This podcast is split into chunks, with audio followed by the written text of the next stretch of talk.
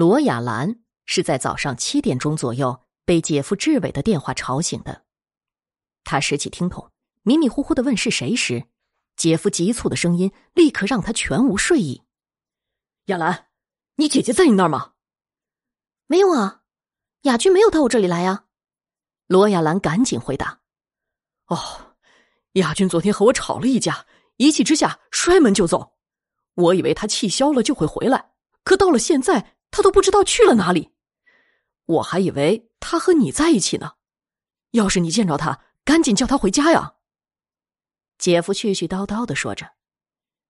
罗亚兰觉得头有点晕，她镇定了一下，恶狠狠的冲电话里说：“要是姐姐出了什么事儿，我可跟你没完。”罗亚兰略施粉黛，化了个淡淡的职业妆，穿了一件米色的高领毛衣，外面披了一套黑色的短风衣，出了门。他骑了一辆铃木车，没有戴头盔，长发随着掠过的风向后飘去，别提多拉风了。他骑车的速度不算快，这也正好可以吸引更多人的回头率。不过，看他这么漂亮的模样，谁都猜不到他的职业。罗亚兰是美术学院毕业的，主修的雕塑。不过这年头学雕塑的并不好找工作，无奈之下，他只好屈身于本市新建的蜡像馆中。说起做蜡像，实在是比雕塑简单了很多。罗亚兰最擅长的就是依据看过的惊悚片，将里面的可怕形象做成蜡像。蜡像馆也特意辟出了一间展厅，专门放置这样的作品，并且加上了声光音效，大力的渲染惊悚的氛围。这间展厅也被称为“鬼屋”，成了整个蜡像馆中最受欢迎的部分。来到蜡像馆，罗亚兰先脱掉了风衣，接着。走进了自己的工作室。他的工作室是套着鬼屋的一个小套间，里面有他所有的做蜡像的材料。他一进屋就忙活了起来。他取出粘土扔在了工作台上，就开始用手揉搓起这团柔软、仿佛有生命力的粘土。可是，在他的心里总是有点隐隐的不安，是因为早上姐夫志伟打来的那个电话。姐姐雅君与姐夫志伟的感情并不是很好，但是因为看在孩子的份上，他们一直没有离婚。其实姐夫志伟是个很不错的男人，高大英俊又体贴人，会做一手好的菜。可是他有他的致命伤，他不会挣钱，整天只知道在书房里敲电脑写几本破小说。虽然有才气。却换不来姐姐想要的物质生活。姐夫看上去很懦弱，但是有时候却显得很强悍。记得有一次，罗亚兰去姐姐家时，正好看到姐夫杀兔子做香辣兔。他没有用菜刀杀，而只是冷冷的看了一眼那只待宰的兔子，然后举起了一柄榔头，面无表情的冲着兔子的脑门砸了下去。兔子哼都没哼一声，就倒在了地上，脑浆四迸，眼珠爆裂。姐夫看到雅兰在旁边看时，露出了一丝尴尬的笑容，但是在眸子中却有一股说不出来的残忍与满足。是的，是满足。当姐夫看到兔子被砸死时，眸子里显现的是一种无与伦比的满足感。当今天听到姐姐雅君不知去了哪里时，雅兰就不禁想起那一天姐夫的眼神，不由得打了个寒战。他的心里像有一团乱麻在体内绕来绕去，不停的纠葛，令他无所适从。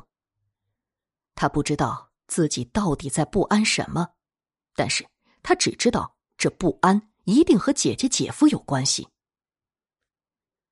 过了一会儿。罗亚兰终于恢复了自己的平静，他低头一看，不禁哑然失笑。在不经意中，他竟将粘土揉搓成了一个头像，依稀中很面熟，是姐姐罗雅君的模样。嗯，既然这样，姐姐，我就为你也做个蜡像吧。好让你每天上班都陪着我。罗亚兰一边说着，一边将厚厚的白石膏裹在了粘土模型上。他有些口渴，在他的工作室里有一台雪柜，他想在里面拿一瓶可乐来喝。可当他走到雪柜旁时，才发现雪柜被上了锁了。大概是馆长于老太太锁的吧。那个变态老太太总是担心电费太高，不愿意让罗亚兰使用这个雪柜。他低头看了一眼插头，果然没有插在插座上。他摇了摇头。坐到了椅子上，罗亚兰从坤包里摸出了一根香烟，轻轻的点上，在袅袅烟雾中，她陷入了沉思。姐姐雅君很漂亮，长得也高，走在路上回头率几乎是百分之九十九。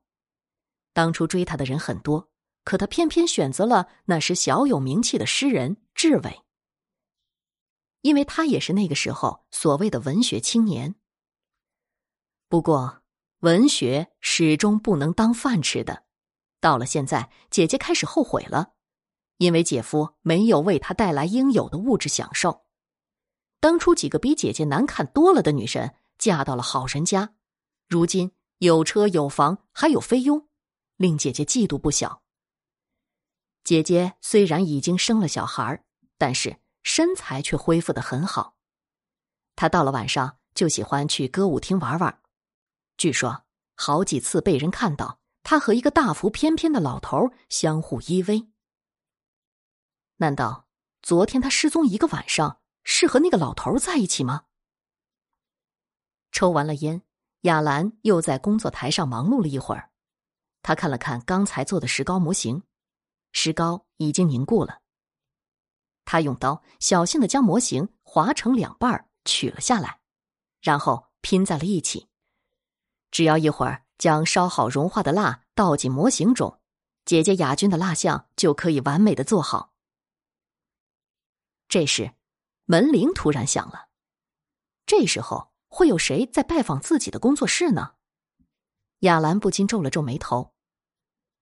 门外站着的是蜡像馆的馆长于清霜。他五十来岁，戴着一副黑框的眼镜眼仁中白多过了黑。他冷冷的看了一眼罗亚兰，说：“今天收门票的老张头生病了，你去帮他收一下。记住啊，可千万不要出什么差错。”罗亚兰想了想，说：“可是我正在做蜡像呀，模具刚刚才凝固呢。”于老太太皱了一皱眉头。不就是蜡像吗？模具都做好了，不就是往里面浇进烧化了的蜡油吗？这事儿我来做就是了。别忘了，我也是老资格的蜡像师傅。